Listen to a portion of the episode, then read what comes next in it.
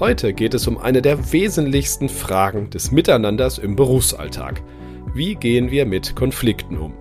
Meistens falsch, sagt der Management-Guru Reinhard K. Sprenger. Wir sprechen in dieser Folge über Streit und warum der Gedanke so wichtig ist, dass das nicht die Ausnahme ist, sondern die Regel. Freuen Sie sich auf spannende Erkenntnisse. Markt und Mittelstand, der Podcast. Deutschlands Stimme für Familienunternehmen.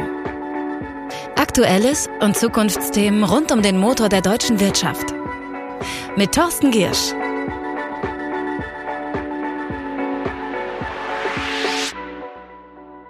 Mal ehrlich, wollen Sie im beruflichen Konfliktfall nicht auch Recht behalten, Ihre Sicht der Dinge erfolgreich verargumentieren oder als Führungskraft manchmal einfach auch nur, dass ein Streit in Ihrem Team rasch endet? Es gibt Konflikte, die muss man führen, andere sollte man eben nicht führen. Und wie man das eine vom anderen unterscheidet, besprechen wir jetzt neben vielen anderen mit Reinhard K. Sprenger. Er ist ehemaliger Topmanager und einer der bekanntesten Berater Deutschlands. Hallo, Herr Sprenger. Ich grüße Sie, Herr Giersch bewegen wir uns von einer Konsens zu einer Konfliktgesellschaft. Also ich habe das Gefühl, die Debattenkultur geht ein Stück weit verloren, Stück weit verloren. Social Media, die große Gereiztheit hieß mal ein Buch dazu. Sehen Sie das genauso? Wichtiger aber erscheint mir die Art und Weise, wie mit Konflikten umgegangen wird. Äh, und das, äh, also die Handhabung des Konfliktes. Und das ist fast analog zu dem Thema Digitalisierung. Das heißt, äh, wir kommen immer mehr in so eine 0-1-Atmosphäre rein. Also schwarz oder weiß, entweder oder. Das heißt, es äh, gibt dort in den Konflikten äh, kaum mehr die Bereitschaft anzuerkennen, dass der andere aus seiner Sicht vielleicht auch ein Stück Recht hat. Wenn wir diesen Punkt verlieren, dass die Welt mehrdeutig ist, dass die Welt auch voller Widersprüche und Paradoxien ist, dann ist der Umgang äh, mit Konflikten nicht mehr auf eine gemeinsame Zukunft gerichtet, nicht mehr auf Verbindung gerichtet, sondern auf Trennung gerichtet. Und das ähm, äußert sich dann in der Handhabung des Konfliktes. Kommen wir ganz konkret zum Konflikt im beruflichen Kontext. Ist der eigentlich wirklich was Schlechtes und was Negatives? Konflikte sind im beruflichen Kontext geradezu notwendig. Da ist geradezu eine Not zu wenden. Denn wenn wir keine Konflikte haben, droht ja Stillstand und Paralyse. Es gibt keine Innovation, von der ja alle Unternehmen träumen, ohne Konflikte. Wenn ich irgendetwas verändern, erneuern will, habe ich alle zu Gegnern, die aus dem Status quo ihre Vorteile ziehen. Also erzeugt das automatisch ähm, Widerstand. Ähm, ich glaube, dass wir bis hin zu der fast banalen Tatsache, dass Konflikte im Unternehmen ja auch unterhaltsam sind. Ja, das hat ja auch ein bisschen hohen Unterhaltungswert. Ein Großteil des Gehaltes, das Menschen verdienen, ist ja dem Unterhaltungswert von Unternehmen zu danken. Ähm, also insofern meine ich, ähm, ist es extrem wichtig, sowohl im individuellen äh, anzuschauen, also dass wie wir alles unsere Fähigkeiten, unsere Stärken verdanken wir Widerständen, verdanken wir Konflikten. Und im Unternehmen ist es genauso. Und aus dem Grunde kann ich nur immer wieder sagen, ähm, Einigkeit im Unternehmen macht starr und nicht stark eben. Und Führungskräfte müssen streiten und nicht schmusen. Also heißt nicht den Streit möglichst schnell beenden, sondern vielleicht sogar anfachen? Das gesamte menschliche Handeln ist immer konfliktär. Das heißt, das Unternehmen, wenn man das systemisch betrachtet, ist ja gewissermaßen organisierter Konflikt.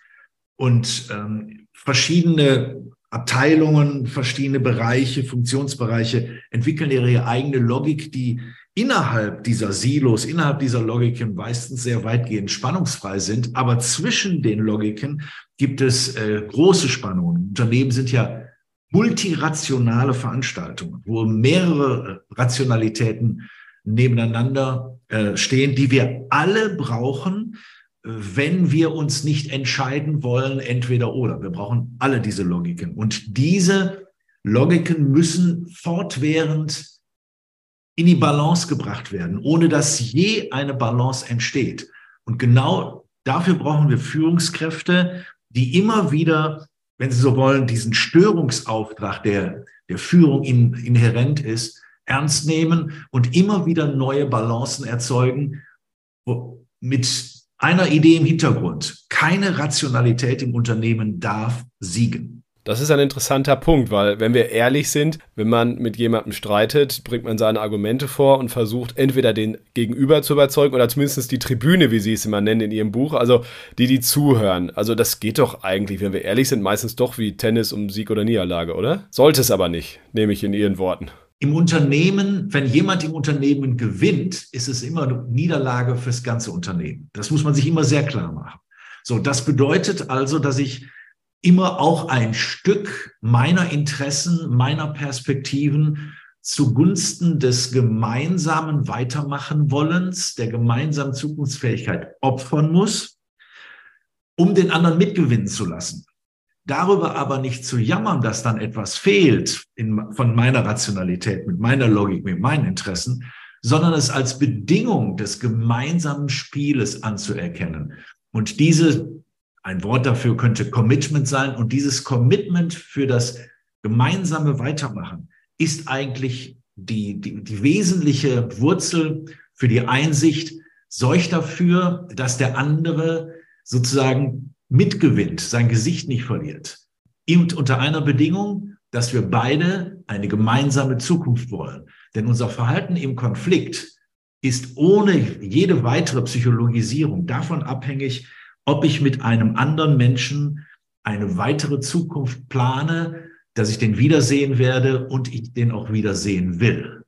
Wollen ist ein gutes Stichwort, weil es geht ja auch darum, den anderen ein bisschen auf, entgegenzukommen, oder? Also Sie betonen in Ihrem Buch auch immer wieder, dass Rationalität ja so gar nicht so einfach ist. Also wenn wir argumentieren, ist das ja unser objektiver, pseudo-objektiver Teil der Wahrheit, aber in Wirklichkeit ist die Welt ein bisschen komplizierter, oder?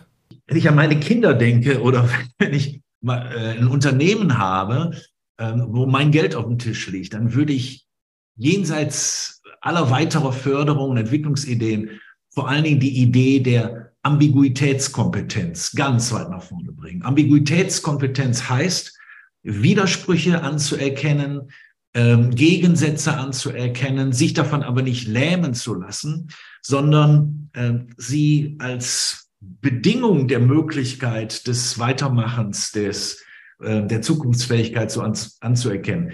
Also zu sehen, dass Intelligenz auf zwei Flügeln fliegt.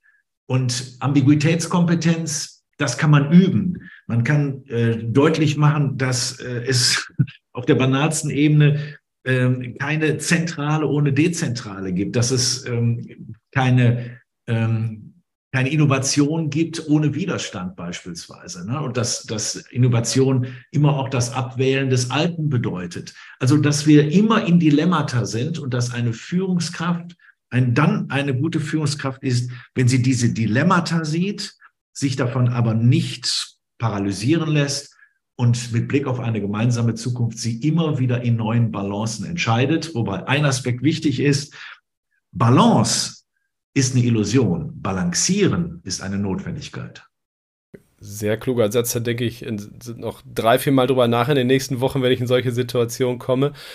Wir leben doch alle unbalanciert, permanent, träumen aber davon, als gäbe es da irgendwie so ein Ausgleich oder so ein Gleichgewicht. Das werden sie nie erreichen bisschen mehr Adenauer-Wagen steckt auch dahinter. Also was kümmert mich mein Geschwätz von gestern? Wenn man das auch international vergleicht, gibt es ja einfach Länder, in denen es völlig normal ist, drei Wochen später 180 Grad was anderes zu sagen, als die Entscheidung damals aufgrund der damals vorliegenden Informationen eben gefällt worden ist. Deutsche tun sich damit manchmal schwerer, oder?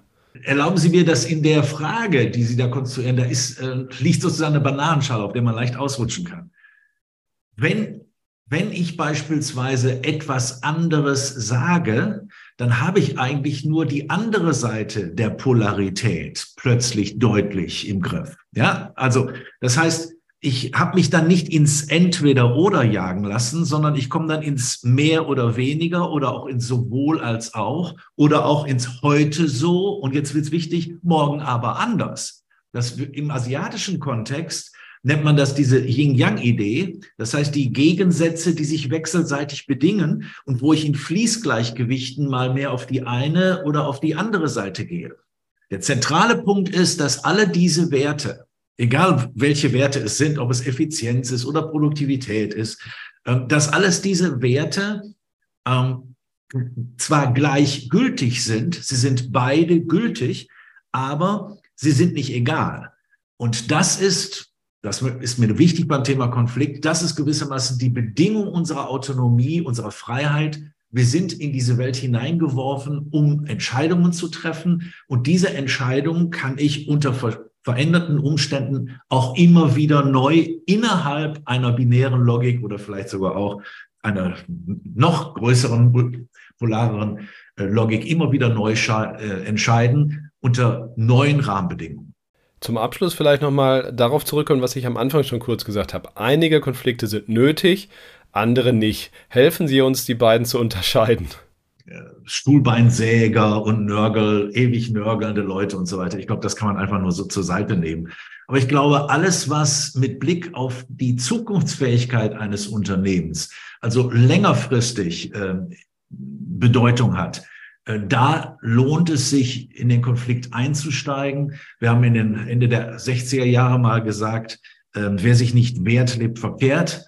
Und ich glaube, mit Blick auf die Zukunftsfähigkeit eines Unternehmens muss ich einfach nur sehen, gibt es einfach viel Schrott, dass ich einfach nur durchwinke und ähm, gibt es Aspekte, wo ich meine, hier steht wirklich die Zukunft des gemeinsamen Weges auf dem Spiel und dann muss ich einsteigen. Ähm, ich glaube einfach, das ist eine Unterscheidung, die, äh, die wir machen müssen. Ansonsten reiben wir uns auf. Die Amerikaner sagen ja immer wieder, pick your fights. Also schau dir genau an, wo es sich lohnt einzusteigen und was du einfach als Schrott durchwinkst. Genau, also in dem Moment, wo Prinzipien äh, oder die Selbstachtung eines Kollegen oder eines Teammitglieds bedroht ist, da schon, aber wenn man genau weiß, dass das nichts bringt, dann, dann besser nichts verstanden. Und die andere Frage ist ja auch wie. Also ich glaube, die E-Mail ist ein Informationsmedium, kein Diskussionsmedium, habe ich mal gelernt. Äh, und lernen im Alltag, viele verstehen das nicht. Ja, oh gut, also das, das, da bin ich also schon äh, sehr, sehr entschieden. Also alles Konfliktäre gehört nicht ins E-Mail.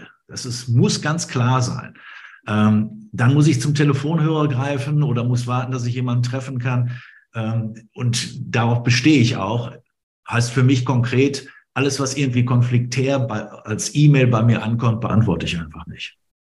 Das ist konsequent und wahrscheinlich auch richtig so. Und im Zweifel, wenn es gar nicht anders geht, auf jeden Fall eine Nacht drüber schlafen, um die Emotionen rauszunehmen. Ich glaube, das hat jeder von uns schon mal gehabt, dass er das besser getan hätte. Aber nicht zwei Nächte. Das ist also ein entscheidender Punkt. Ja, also sieh zu, ähm, wenn man wenn man Kinder hat, also ich habe jedenfalls eine Menge davon und da weiß ich immer, dass ich in dem Augenblick, wenn ich zu lange warte, weiß das Kind schon gar nicht mehr, um was es ging. Ja, und das geht mir auch so. Ich darf ich denke, ich darf nicht spontan reagieren, aber ich darf nicht so lange warten, äh, bis eigentlich die Bedeutung des Themas mittlerweile schon verschwunden ist, historisch. Aber das mit Kind ist auch noch ein guter Hinweis. Tatsächlich äh, machen Eltern ja oft instinktiv das Richtige, versuchen den Konflikt von vornherein zu verhindern durch geschicktes Setting. Äh, wenn, dann sehen sie empathisch an die Sache ran. Ich kenne viele Eltern, die sind im Berufsleben ganz anders. Ist schon komisch, oder? Ja, also ich habe ja äh, vor kurzem ein Buch veröffentlicht, das heißt Elternjahre, wo ich also auch die Unterscheidung zwischen Kindererziehung und Mitarbeiterführung nochmal sehr deutlich versuche zu zeichnen. Ähm, ich glaube, gerade bei Kindern muss, ist es ganz wichtig, dem Kind Widerstand zu bieten. Widerstand zu bieten. Das ist der zentrale Punkt.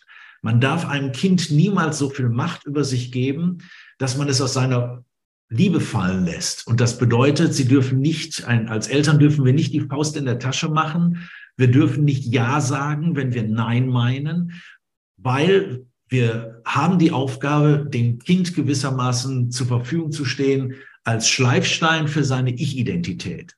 Wenn wir Freunde unserer Kinder sein wollen, dann werden ihre, werden unsere Kinder niemals diese Ich-Stärke entwickeln, die sie notwendig für ihre Zukunft brauchen und die sie auch brauchen, wenn die Wegstrecke des Lebens ein bisschen holpriger ist. Also stellen Sie sich zur Verfügung als Schleifsteine für Ihre Kinder. Sagen Sie nicht Ja, wenn Sie Nein meinen. Das Bild behalte ich auch im Kopf. Herr Sprenger, vielen, vielen Dank für die Erkenntnisse. Mal wieder, wir haben schon öfter das Vergnügen gehabt. Danke auch Ihnen, liebe Hörerinnen und Hörer, fürs Dabeisein. Bis nächsten Freitag. Wie immer sage ich, bleiben Sie gesund und erfolgreich. Tschüss. Das war Markt und Mittelstand, der Podcast. Wir hören uns nächsten Freitag wieder auf markt- und-mittelstand.de.